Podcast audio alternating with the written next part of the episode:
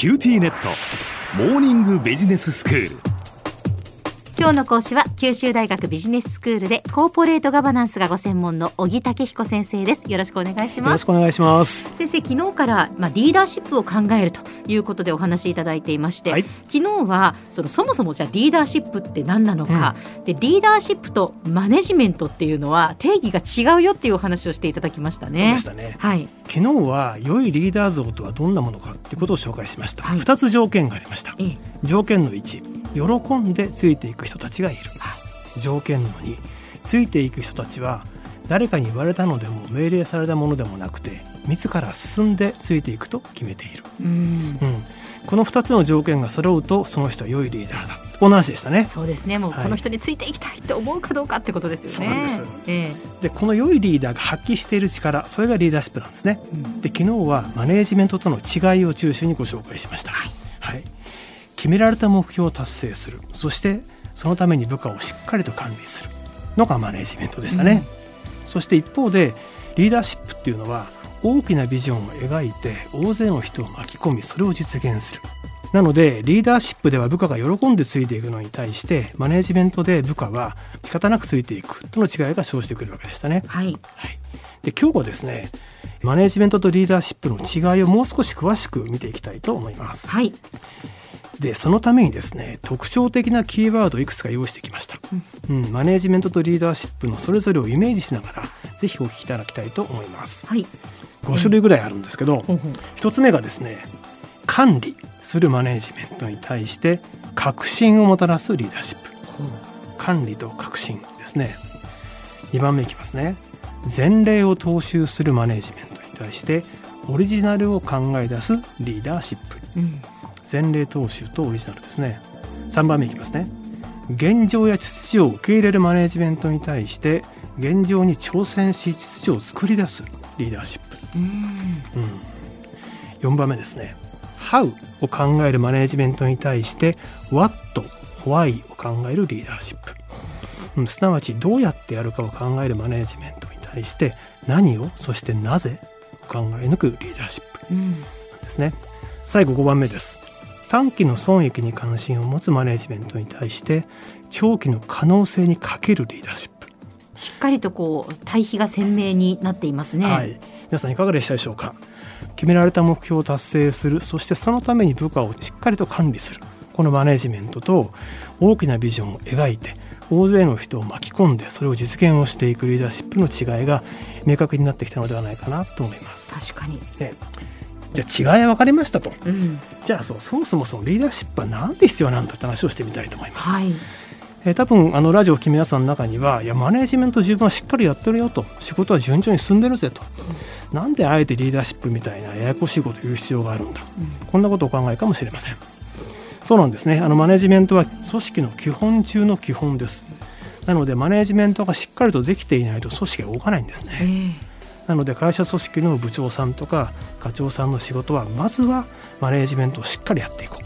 その通りなんですね。リーダーにとってもマネジメントは大事なんですよね。そうですね。まず大事、ええまず大事。うん。はい。まず基本中の基本としてマネジメントをしっかりやる。これが前提条件です、はい。ではその上でなんでわざわざリーダーシップっているんだろうと。うん。どう思われますかね？マネジメントでもきちんと回っていきはするんですよね。そうですよね。ええでもやっぱりそのリーダーシップというのがないと何かこう大きなチャレンジみたいなことはできないというか。そうそうなんです。ここが実は今日のね最大のポイントになるんですね、はい。マネージメントが機能していれば組織は動くその通りなんです、うん。ただここです。リーダーシップがないと組織に変革が起きないんです。うん。変革が起きない。ここが最大のポイントになります。はい。今ご存知の通り多くの企業で変革だって言ってるわけですよね、変革が求められているわけです。でその変革を起こそうと思うとリーダーシップがどうしても必要になるんですね。なぜかというとマネージメントだけに頼っていると仕事が従来の延長線上にどうしてもなっちゃうんですね。はい。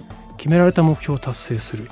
そのために部下を管理するマネジメントから新しいチャレンジはやっぱ生まれにくいんですね。うん。小浜さんおっしゃる通りなんです。やっぱり大きなビジョンを描いて多くの人を巻き込んでそれを実現する。このリーダーシップがどうしても変革のためには必要になってくるんですね、うん。ここであの多くの人とあえて僕は言ってるんです。部下とは言ってないんですね。はい。部下に限定されないからなんです。あ他の部署の人間だったり取引先だったりまたは他の社外の人などを巻き込んで大きなビジョンを実現していく。これがどうしても求められるんですね。ーう、ん。うん、では多くの人があなたのその大きなビジョンに対して喜んでついていくためにはどうすればいいでしょうか？何かこう説得できるような信頼できるような材料が必要ですよね。そうなんです。それは皆さん自身の言葉の力なんですね。実はリーダーシップにとってこの言葉の力はすごく大事なんですね。なぜ自分がこれをしたいのか？これは会社とか地域社会に何をもたらすのか？それにチャレンジすることがどれほど素晴らしいことか？そうしたことを皆さん自身の言葉で熱く語って多くの人の心に火を灯していくこと。そして多くの人の血を騒がせる。これがどうしても必要になってくるんですね。ではさらにちょっとと言いますよ。その自身の言葉を紡ぎ出すために何が必要か。ちょっと深くなってくるんですけど。うん。それにはですね皆さん自身が一人一人が自分が本当にしたいことは何かが分かっていないといけないんですねリーダーシップ論では内なる声を聞くっていうことがあります。うん。すなわち一人一人がご自身と対応していただいて自分自身が本当にしたいことを見出していただくこと。そしてそれをもとにビジョンを作って周囲に働きかけていく。これがリーダーシップの発揮になっていくんですね。なるほど。先生もう一つ質問なんですけどそのマネジメントとリーダーシップは、うん。まあ、全然違うとうんうんいうことは分かりましたけど、うん。マネジメントとリーダーシップは同居できるんですよね？もちろんです。まずマネジメントをしっかりやった上ではい。次に今度は自分がその上に立ってうん。何が本当にしたいんだ？人生一回じゃないですか。はい。この会社で自分は何をしたいんだろうっていうことを考えてそれを熱く語ってうん。自分の部下だけじゃなくて周りの人間を巻き込んでいく。これが会社を良くするためにどうしても必要なんですね、なるほど。はい、これが変革。でそしてそのために必要なリーダーシップの本質になります。では先生今日のまとめをお願いします。はい、えー昨日今日とリーダーシップについてお話をしてきました。大きなビジョンを描いて大勢の人を巻き込みそれを実現していく。そのためにはまず自分自身が一体何をしたいのか。その内なる声を聞くことがとても大事なんですね。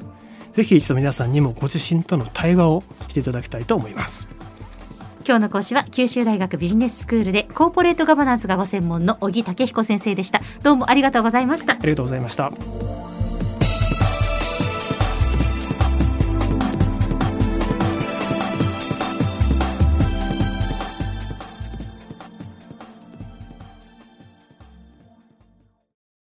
QTnet 私を捨てて他に乗り換えるの？君は僕には高嶺の花すぎたんだ。それに彼女はありのままの俺をそのまま受け入れてくれるって。今お使いのスマホそのままで。乗り換えるなら QTモバイル。